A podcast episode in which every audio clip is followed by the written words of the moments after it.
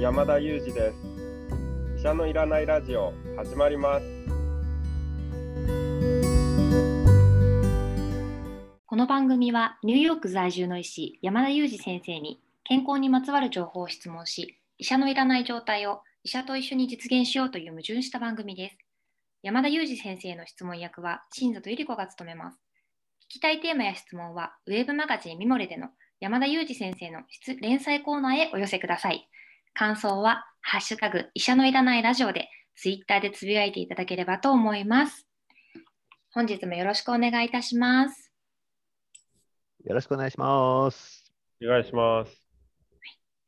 今日はですね、ハッシュタグ企画のトピックをテーマにお伺いしたいと思うんですけれども、今回のハッシュタグテーマは、えー、環境にいいことということでお話伺いたいと思います。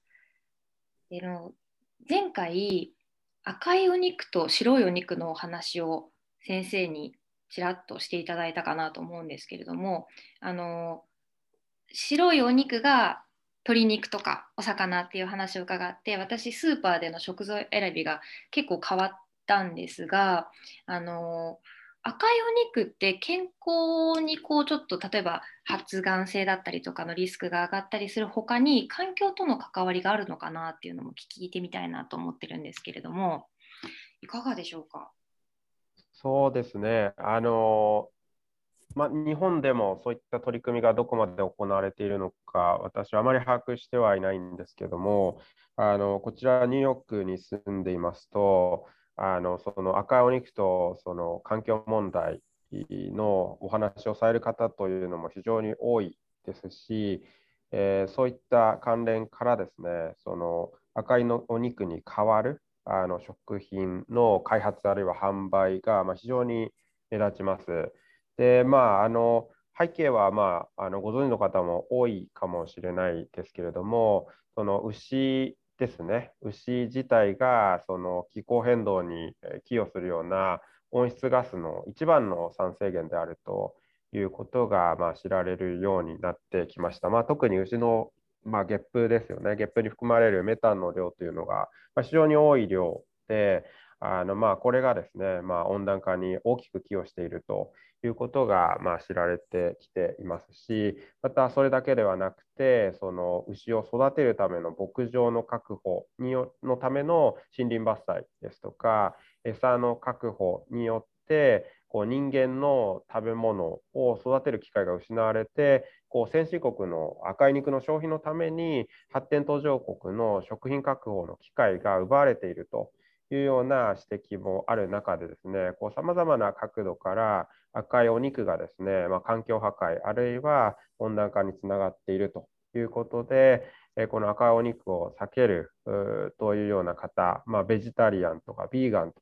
呼ばれるような方が欧米諸国であの増えていまして、本当に私があの住むニューヨークで、まあ、それを感じるシーンというのは非常に多いですね。本当にこうフラッと入る例えばチェーン店のドーナツ屋さんなんかで朝ごはん買おうかなと思ってこうハンバーガーとかサンドイッチのリストを見てもですね必ずこう、えー、まあ、ただのお肉だけじゃなくてフェイクミートのオプションが必ずありますね。あるいはそのコーヒーとか紅茶をオーダーするとしても、えっと、一般の普通のホールミルクにしますか、それともオートミルクとかアーモンドミルクみたいな植物性のミルクにしますか？と、まあ、必ず聞かれるこあのようになりましたね。まあ、そういった形でですね、こうあのまあ、あの食肉とかですね、あるいは、えー、牛乳の、まあ、消費を避けると。ような方が増えている証拠じゃないかなと思うんですけども、まあ、これは決してこう食品の嗜好ではなくて、その環境問題と密接に関連した話なんだと思いますね。やなるほどすごいあのニューヨークが今そんなことになってるって臼井さんご存知でしたか？いやニューヨークはねやっぱり特に環境問題敏感なイメージがありますよね。で環境問題っていう側面とあと健康で健康として、まあ、自分がまあ、本当に健康なのかちょっと置いといて健康問題としてお肉を避けるっていう人も結構まあいますよね。であの台湾とか行くと、まあ、中国でも一部の地域はそうなんですけど、必ずスージーってあの粗食、粗食の素は、えっと、素直の素か。あの、お肉じゃない料理が、あの、ほぼ定番で何かしらありますよね。と逆にあの日本はそれがあんまりなくて、何かしらお肉が入ってるお店とかもかなりあって、あの他の国、他の国っていうとちょっと言い過ぎかな、まあ、一部の国では、割とそのベジタリアン食みたいなのは普通にあるなっていうの印象を持ってますね。なるほど。結構あの、そういった類のニュースっていうのは、あのニューヨーク市内でも取り上げられることもあってですね、例えば、その先ほどチェーン店の例を挙げましたけども、ミシュラン三つ星のレストランがですね、あのお肉を一切取り扱わないと発表して、あのこう野菜だけであの料理を提供しますと。あのまあ、そういった発表したミシュラン三つ星のレストランが出てきたなんていうようなあの報道もあったりですとか、結構ですね、本当にあのお肉を避けようというような動きっていうのはかなり活発化しているように思いますし、スーパーなんか見てるとですね、代替肉とか代替ミルクの棚とですね、その実際のお肉の棚が同じぐらいのスペースであの取られていたりするようなスーパーっていうのも結構出てきてますよね。いや、同じスペースってすごいですね。あのいわゆるそういう代替肉とかって言いますけれども、あの代替肉のマーケットは本当に確かに大きくなっていて、ベンチャー企業とか、まあ、大企業も乗り出してますし、マクドナルドがあの代替肉を使ったハンバーグを、まあ、テスト的に販売するみたいな話も、昨年でしたかね、大きなニュースになりましたよね。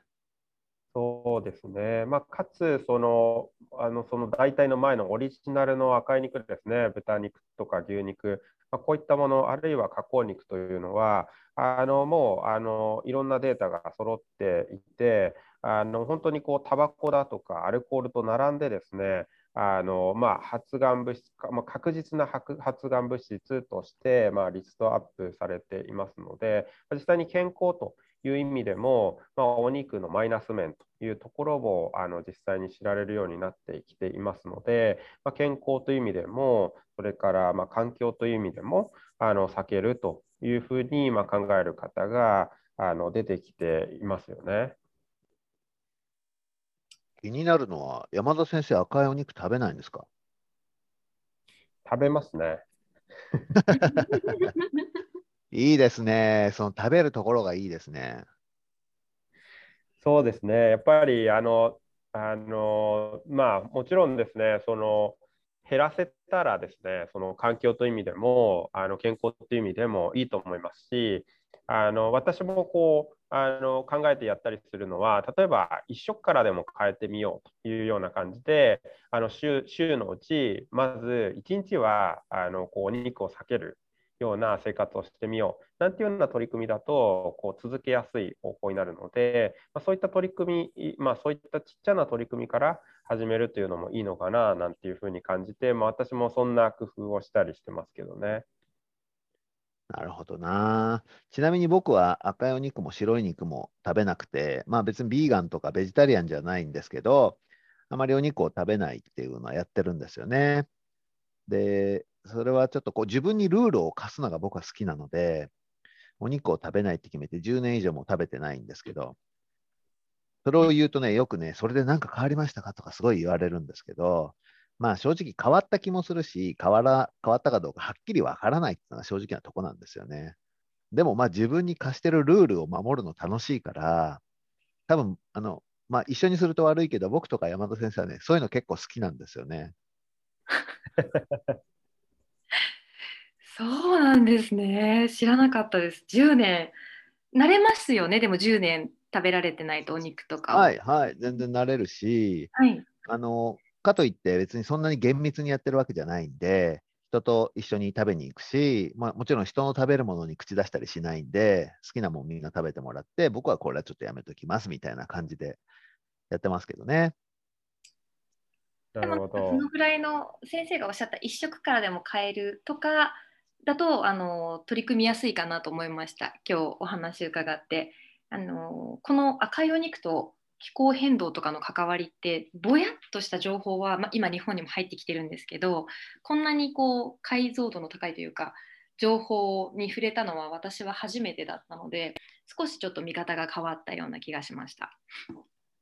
そうですね。あとは、まあ、その温暖化ということを考える場合に、先ほどその赤い肉の直接的な健康のへの影響もお話ししましたけども、例えばこの新型コロナとかサル痘とかですね、今、新たな病原体の流行というのも話題になっていますけれども、温暖化とですね、まあ、こういった病原体の流行というのも密接に関連をしていて、すなわち温暖化が進むということはですね、その動物が生活できる場所っていうのが限られてくるんですね。そうすると、人間と人間以外の動物のその生活圏っていうのの重なりが増えてくるんですね。そうするとですね、人間がこれまで感染していなかった動物だけが持っているウイルスとか病原体をですね、人間がもらう確率っていうのが増えてくると。でそうすることによって、これまで脅威、人間にはあまり脅威にならなかったような病原体が人間により頻繁に脅威になってくると。いうような、まあ、メカニズムを介してですね、あのまあ、今回の新型コロナみたいなパンデミックもですね温暖化によってより起こりやすくなると。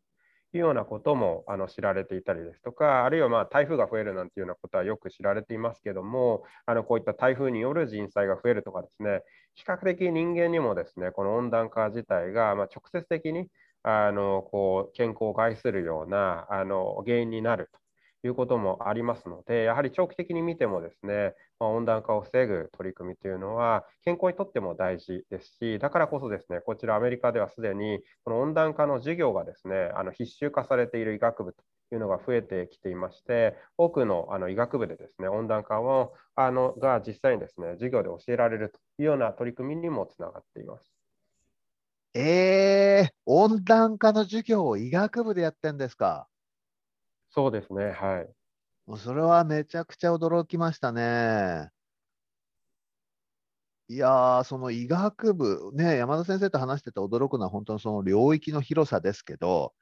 まあ、それ山田先生個人だけじゃなくて医学医、医療をやる人全体的にそんなにね、幅広いことを学ばなきゃいけないわけですね。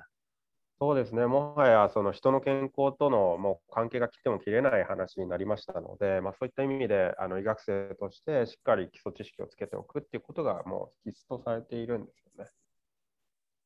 すごいね、医学生。感心しちゃいました。そうですね、すごい。今日は。今日は。すごすぎてため息、ね、どこまで勉強すればいいのかな。ちょっと。っとすごいそれを感じてため。